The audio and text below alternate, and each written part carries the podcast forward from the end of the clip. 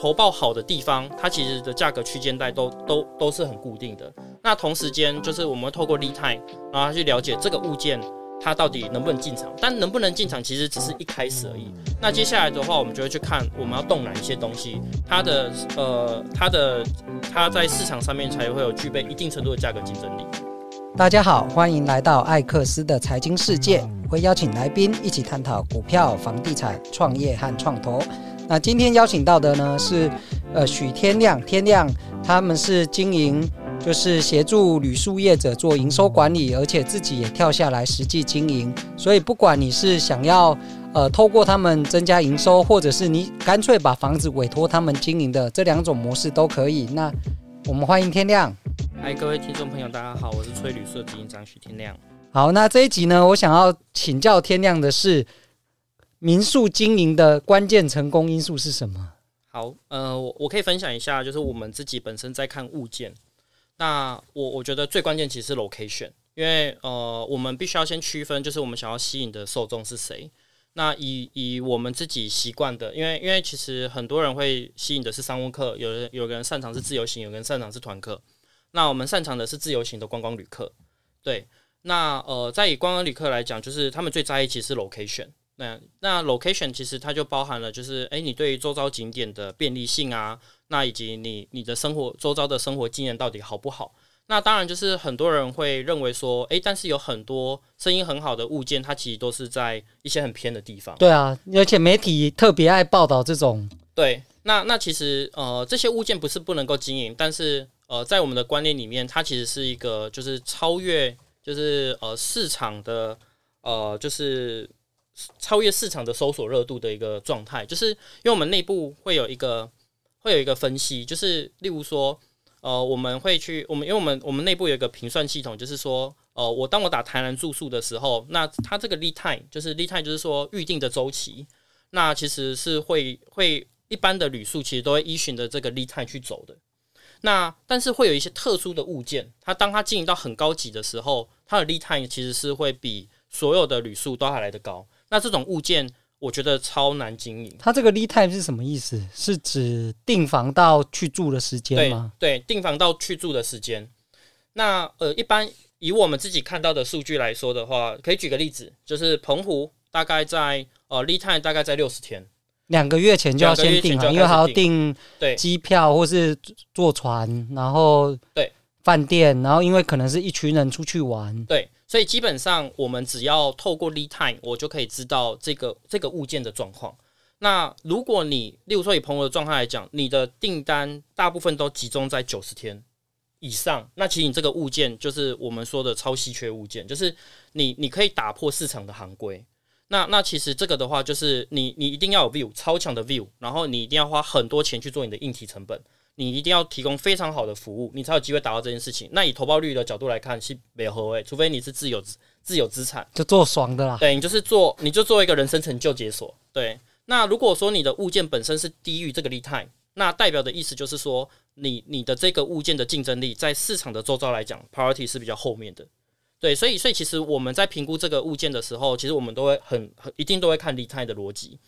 那呃，所以说我们会先去看就是它的 location，因为基本上就是投报好的地方，它其实的价格区间带都都都是很固定的。那同时间就是我们透过 lead time，然后去了解这个物件它到底能不能进场。但能不能进场其实只是一开始而已。那接下来的话，我们就会去看我们要动哪一些东西，它的呃它的它在市场上面才会有具备一定程度的价格竞争力。对，所以第二个关键的话，一定是你的软软硬装的程度。那你一定要一个基本的基本的条件出来，对。那再来第三个的话就是曝光，第四个才是服务，因为曝光会把人流短时间的全部引进来。但是其实以一个旅宿业者来讲，你的长远竞争力其实是来自于你的服务品质的创造的回流客。那因为因为旅宿业其实是一个低频次的消费，所以说呃，你如果没有办法去创造你的你的回流客的状态之下。那你的曝光结束之后，其实就代表的是消费者不买单，你没有办法让消费者就是很喜欢你这间旅宿。所以其实我们虽然说在会谈说我们的线上营收曝光，然后会提高你的呃平均平均客单价，然后让你的营收能够提升，但其实我们也都会跟旅宿业者讲，我我只是帮你拿回你应有的就是价格区间带。但你如果想要让你的客户更满意，其实你要透过我们创造给你的营收，不断的去提升你的旅宿价旅旅宿的整体竞争力。那你这样子，你这个旅宿才能够细水长流的做下去，而不会是短时间的铺呃像烟火这样子。对，好，那因为听众有很多是台北人呐、啊，那我想问一个大家最常在聊的话题，就是。很多人都想要去宜兰开民宿，你尤其是退休或半退休的状况，你觉得这是可行的吗？这是一个好选择吗？呃，我我觉得很多人都就是我我们看到很多旅宿业者，当时候会想要做旅宿，就是因为他有一笔他退休了，他不知道做什么，所以他觉得，哎、欸，我弄个房子，然后盖一间民宿，然后我可以接待客人，跟客人聊天，呃，对对，跟客人聊天喝咖啡，对对对，那件一件事情做。做一个礼拜可能会很新鲜，但你做十年你会超厌世的。所以其实我们都会跟客户讲说，你真的不要想太多，就是就是其实没有你想象中那么梦幻。对，那以宜兰的市场来讲的话，其实我我我觉得它可能因为它跟台北很距离很近，所以有非常多的台北的人会去宜兰去开民宿。对，我看先先撇开民宿，我看礁溪饭店还是一直盖，那这个需求真的有这么大吗？呃，饭店的需求其实我们我们我们不知道，因为其实。观光观光饭店有观光饭店的逻辑，因为他们可能透过他们背后的会员系统，他们就可以短时间内短时间内就冲高到很高的住房率。那其实最后谈的都是不动产啦，所以、oh. 所以呃，但是如果以民宿的逻辑来去看，其实我我我们会认为就是宜兰现在有一点点可以再观望一下下，原因是因为我们看到今年的整体的呃订单表现，大概相较去年其实已经衰退了三成多了。嗯，为什么会这样？很大的原因是因为。哦、呃，台宜宜兰的宜兰的客人跟宜兰宜兰宜兰，其实你你大家各位听众如果有去宜兰住的话，你会发现宜兰高质感的旅宿其实很多，然后其实都超贵，然后然后那个、啊、那个我朋友也有是网红旅宿啊，对对对，那那那个贵其实跟会去出国游玩的人，其实客户其实几乎要重叠了，所以所以在呃我们自己去看全台湾的状态来讲，今以以今年来看就是。呃，出国的出国出国的人已经开始在大量的恢复，然后明年一定会超越今年，然后甚至可能就基本上全部都恢复了。那那那我们就看到说，呃，其实宜兰的住宿这件事情，其实它它的衰退才刚才刚才刚开始了，但是他们其实在这两年的时间，其实投入了大量的成本，然后租金其实也都很高昂。哇，我觉得我们我们可以分享一个，就是我们今年在看一个物件，然后它的。呃，他的房间数其实大概在二十房左右，对，然后有游泳池，什么都有，然后租金开一个七十万，我就想，哇，天哪，七十万这样营收要做到多少才会回本？大概我们觉得，以我们公司的逻辑来讲的话，大概要接近七百万，对，七百万，对，然后打平。那这样也太辛苦了，不可能达到啊！就我们的一，因为我们公司的进场条件比多数的业者来讲，可能都还会高一些些。大部分是几趴？房租占营收的几趴？我们公司是抓我们公有有两有两大大家都会有两种计算方式，就是第一种的话是我们看一百趴的住房率下的 percentage，我们公司是抓七到十。那第二个的话是我最有可能的住房率换算的营收的两成到三成。哦，例如说我可能是七成的住房率。对，就是普遍嘛。对，那的两成就是大概十四趴到二十趴之间。对对对对，那但是但是这个东西其实只是一个标准啊，那就是端看就是大家的抗风险能力。嗯，对对对对对。哎、欸，那九份是个好市场吗？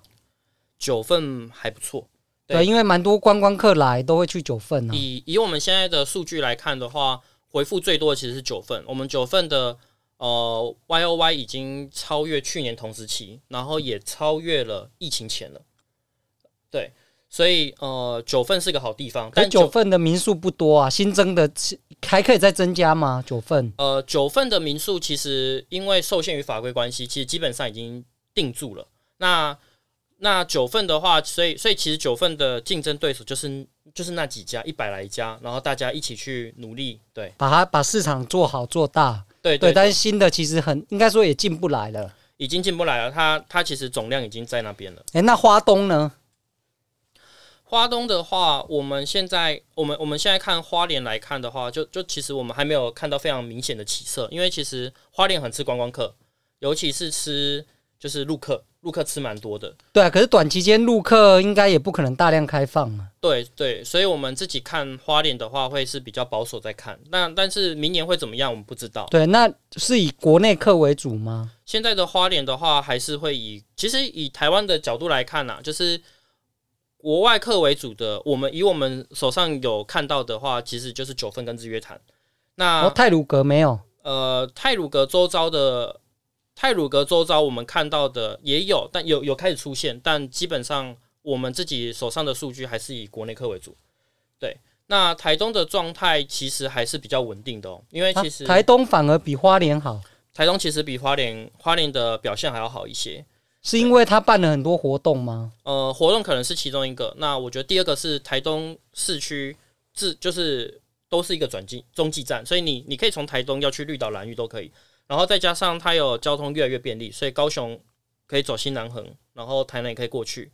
然后再来的话，就是台东在很多艺文活动上面的表现其实非常非常的亮眼，所以其实它在一些淡季的时候的一些活动都可以让整体的住宿行业都都有维持基本盘。所以其实，呃，我我会认为台东如果如果如果如果大家想要去做做民宿的话，我觉得台东会比花莲还要好做一些。对。